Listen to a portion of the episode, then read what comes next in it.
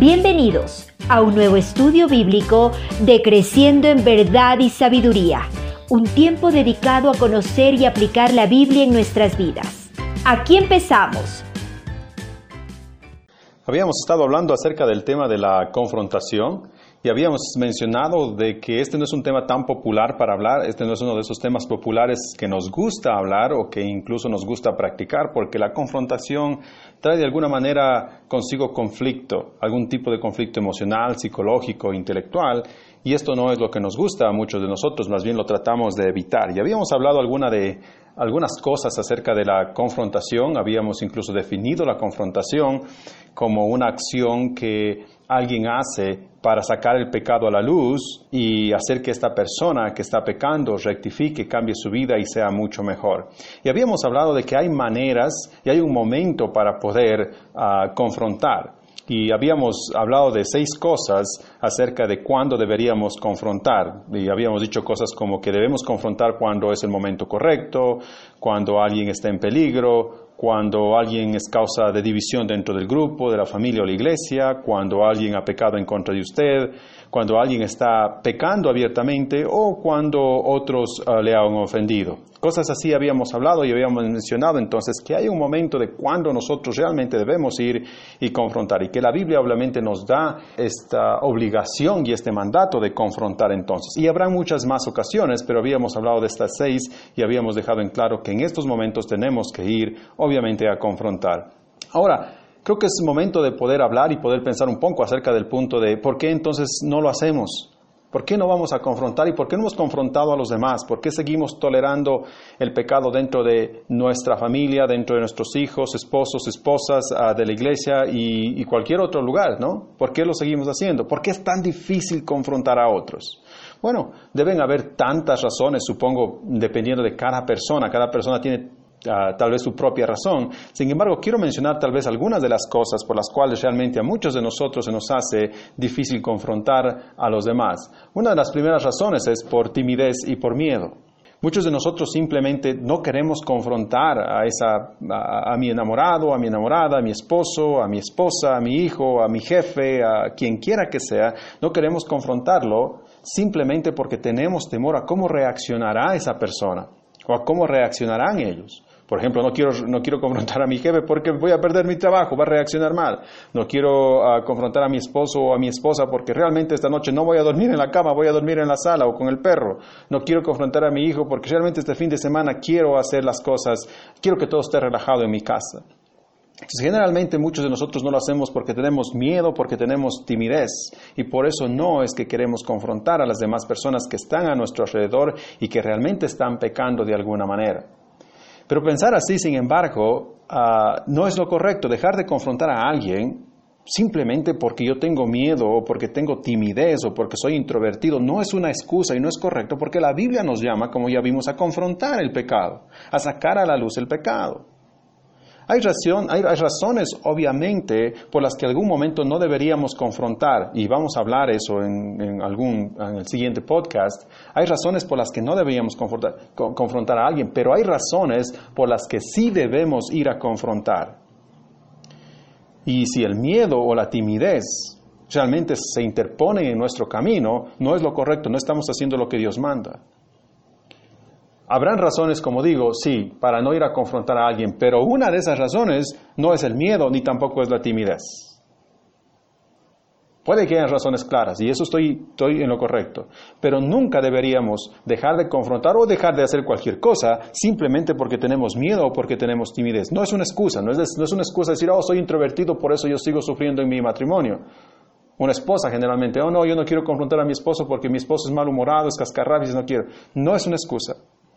Y recuerde otra vez, la confrontación, como la definimos, no es ir a pegar, ir a enorgullecerme, ir a ofender, ir a humillar, no tiene nada que ver con eso. Tal vez en el mundo se define así la confrontación, pero dentro del cristianismo la confrontación es diferente. La confrontación tiene que ver más bien con sacar el pecado a la luz. Y ya vamos a ver cómo es que lo sacamos a la luz.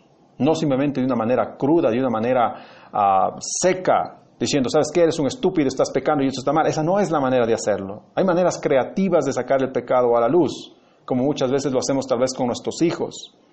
No tiene que ser siempre tan áspero y vamos a hablar de eso. Sin embargo, el punto aquí es que no deberíamos dejar de confrontar a alguien solamente porque tenemos miedo y porque tenemos timidez. Eso no está bien, no es lo que la Biblia nos llama a hacer. Y Dios nunca tampoco ha sido así. Dios nos confronta, sea que nos pongamos nosotros enojados, nos pongamos bravos, o por último reneguemos de la fe y nos vayamos y, ya no seamos creyentes. Pero a Dios eso no le hace que no confronte. Y ese es un gran ejemplo para todos nosotros. Recuerdan el ejemplo de Pablo con Pedro. Pedro estaba pecando, estaba siendo un hipócrita y Pablo lo que hace es simplemente reclamarle directamente a Pedro, totalmente, directamente, sin miedo, sin ningún temor, tenía que hacerlo porque el pecado tenía que salir a la luz. Pedro estaba dañando a la iglesia y a los hermanos con su hipocresía. No estaba bien. Entonces, ¿es difícil confrontar a otros? Por supuesto que sí. Yo no estoy diciendo que es lo más fácil del mundo y que todos podemos hacerlo y es no, en ninguna manera, ninguno de nosotros nos gusta el conflicto. No nos gusta el conflicto. Y algunos de nosotros sí, somos introvertidos, somos más tímidos, tenemos más temor, tenemos miedo, cosas, cosas así. Por supuesto que sí. No estoy negando eso y hay que reconocer eso. Lo que estoy diciendo es que eso no debería en ninguna manera incapacitarnos o hacernos que no vayamos y confrontemos el pecado que vemos en cualquier persona que esté a nuestro alrededor.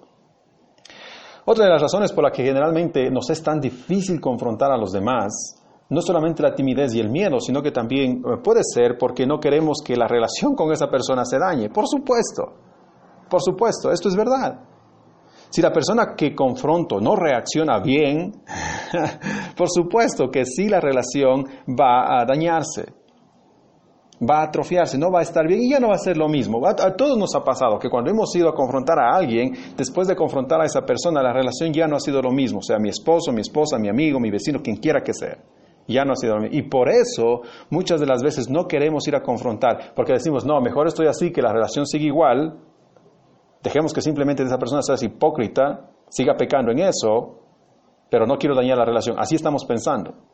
Realmente así pensamos. Suena fuerte y suena dura, pero es exactamente lo que estamos haciendo. Es obvio, por supuesto, que si yo voy a enfrentar a alguien, voy a tratar de confrontar a alguien con la verdad, para sacar el pecado a la luz. Por supuesto que va a haber tensión, por supuesto que va a haber conflicto y por supuesto que la relación puede que se dañe. Eso está dado y ese es un riesgo que corremos, por supuesto que sí. Sin embargo, también hay algo más. No piense que no hay otro lado, hay otra cara de la moneda en todo esto. Si la persona en cambio reacciona positivamente, ¿Qué es lo que pasa? La amistad que tengo con esa persona, la relación que tengo con esa persona va a ser mucho mejor, se va a solidificar y va a ser de bendición no solamente para esa persona, sino para usted también, si lo que estamos hablando aquí es de una amistad. Entonces no es simplemente el un lado de la moneda, no, no es bueno pensar así. Y Dios no piensa así otra vez. Cuando Dios nos conforta, Dios sabe, o nos confronta, Dios sabe exactamente que hay dos lados también. Usted y yo hemos sido confrontados por Dios y cuando Dios ha venido, muchas veces lo que ha causado en nosotros es más bien ira tal vez. Nos molesta y tal vez nos hemos incluso alejado de Dios por un tiempo y Dios sabe que es así, pero eso no lo para de confrontar, confrontarnos a nosotros. Sin embargo, también hay otro lado. Y el otro lado de la cara de la moneda es que si en cambio nosotros reaccionamos positivamente, la relación con Dios se va a solidificar, va a ser muchísimo mejor. Va a ser una bendición para mi relación con Dios. Así que esto de esta excusa de que no quiero ir a confrontar a alguien porque no quiero que la relación se dañe, no es una buena excusa en ninguna manera. Por supuesto, siempre va a haber el riesgo de que se dañe, pero también va a haber el riesgo de que mejore, si es que quiere verlo así. Y otra vez, ya vamos a hablar de cómo confrontar, porque si lo hace bien, mayormente va a estar bien. Esa es la verdad de esto. La mentira más grande, o una de las mentiras más grandes, es que cuando confrontamos a alguien siempre todo se va a dañar. Bueno, sí se va a dañar si es que yo cuando llego, llego a, enfrentarme, a pelear con esa persona, a querer ganar el argumento. Por supuesto que sí se va a dañar y con razón tiene que dañarse y con razón porque la otra persona va a entender que lo que usted está haciendo no es, no es tratando de arreglar, de ayudar, de cambiar. Lo que está percibiendo esta persona es que usted simplemente quiere otra vez parecerse mejor, más fariseo, quiere uh, hacerlo sentir mal o cosas por el estilo. Y con razón entonces la relación se va a dañar. Sin embargo, todos sabemos que si podemos confrontar de la mejor manera, entonces mayormente la relación se va a arreglar. Y es usted también y yo lo hemos, lo hemos experimentado. Cuando nuestro cónyuge, cuando nuestro amigo, cuando nuestro enamorado, cuando nuestro jefe ha venido a nuestro lado y nos ha confrontado de la mejor manera, con las palabras correctas, en el momento correcto, entonces la relación se ha hecho mucho mejor. ¿Hay el riesgo de que se dañe? Por supuesto que sí. Pero cuando lo hacemos bien, mayormente mayormente lo que sucede es que la relación mejora. Así que ese miedo y esa mentira de que si voy y confronto a la persona, la relación se va a dañar, no es correcta, no está bien ni es saludable. Otra de las razones generalmente por las que no queremos confrontar y se nos hace tan difícil confrontar es porque tenemos miedo a herir los sentimientos de la otra persona. Y claro, otra vez volvemos al miedo, no tengo otra vez.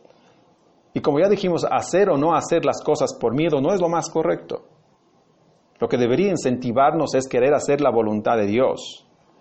Aun cuando esto nos produzca miedo, hacer la voluntad de Dios sería lo que siempre elegimos hacer. Los sentimientos, además de eso, van y vienen. Todos sabemos, los sentimientos van y vienen, hoy y mañana, y vendrán pasado y se irán traspasado mañana, y, y se irán o volverán. Pero no deberían ser, sea lo que sean, los sentimientos no deberían ser el estándar por medio de cual medimos lo que es correcto o no. Lastimosamente, esa es nuestra generación. Nuestra generación más joven mide las cosas de acuerdo a lo que siente. Y si se sienten bien haciéndolo, entonces para ellos es correcto hacerlo, lo cual es totalmente absurdo. Es una manera absurda y tonta de vivir la vida. Hay cosas que se sienten bien pero no son correctas, como drogarse, por ejemplo. Y hay, cosas, que no se sienten tan bien pero son correctas, como irse al doctor y hacer que el doctor nos esté arreglando las, las caries y ponga todos esos instrumentos en la boca y nos haga doler y nos haga sentir ese, oh, eso que siempre sentimos cuando estamos donde el dentista. Eso no se siente bien, por supuesto, pero es lo correcto, es lo mejor. Los sentimientos van y vienen y no deberían ser entonces el estándar por medio del cual medimos lo que es correcto o no. Y no deberían ser el estándar en este caso por medio del cual estamos midiendo si deberíamos no confrontar a una persona. Si es correcto que confrontemos a alguien porque está pecando, entonces deberíamos hacerlo. Claro que yo no me siento bien al hacerlo, tal vez salir esa persona, tal vez hasta me siento incapaz de hacerlo, yo no sé, tal vez los sentimientos que tengo son un mundo de sentimientos hasta negativos, pero eso no debería impedir que yo vaya y trate de arreglar o confrontar a esta persona por lo que está pasando en su vida o está haciendo en su vida. Los sentimientos no son en ninguna manera el estándar por medio del cual medimos las cosas, de lo que es correcto o lo que es, incorrecto en la vida. La Biblia no nos da esa opción, en ninguna manera. Si me siento bien haciendo algo que es correcto, pues qué bien, las, se han alineado las cosas y no hay problema. Pero si no me siento bien haciendo algo que es correcto, como ir a confrontar a alguien, bueno, qué pena, las cosas no están alineadas, pero tengo siempre que escoger obedecer a Dios. Entonces, la verdad del asunto es que la confrontación siempre va a tener sentimientos envueltos o emociones que están envueltas en todo esto. Por supuesto, de aquel que confronta y aquel que es confrontado, siempre van a haber emociones. Siempre van a haber sentimientos que están en medio de todo esto. Y tal vez siempre alguien salga medio lastimado o herido en sus sentimientos al ser confrontado, por supuesto. Pero otra vez, como ya hablamos anteriormente, cuando esta confrontación es hecha de la mejor manera, generalmente esto sale bien, los sentimientos vienen y van. En ese momento me sentiré mal, claro, como un hijo o como un trabajador a quien su jefe viene y lo confronta, en ese momento me siento mal y digo, sí, qué, qué mal que hice, yo estuve mal, yo no es correcto que haga esto y me siento mal. Cuando uno corrige a un hijo y es pequeño es lo que pasa. Generalmente el hijo pequeño se va y se queda solo en su cuarto por un tiempo, ¿no?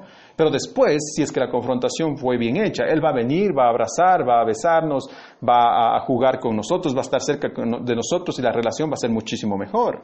Ahora, si lo hicimos mal, por supuesto, y si abusamos del niño al confrontarlo, él no va a venir, no va a venir. Eso es lo mismo acá, pero los sentimientos no tienen que jugar un papel de estándar aquí ellos no son el estándar por medio del cual medimos lo que es correcto o no, y especialmente el estándar por medio del cual medimos si es que debemos o no confrontar a una persona. Aquí termina el estudio de hoy, pero los invitamos a que nos acompañen la próxima semana para seguir creciendo juntos en verdad y sabiduría.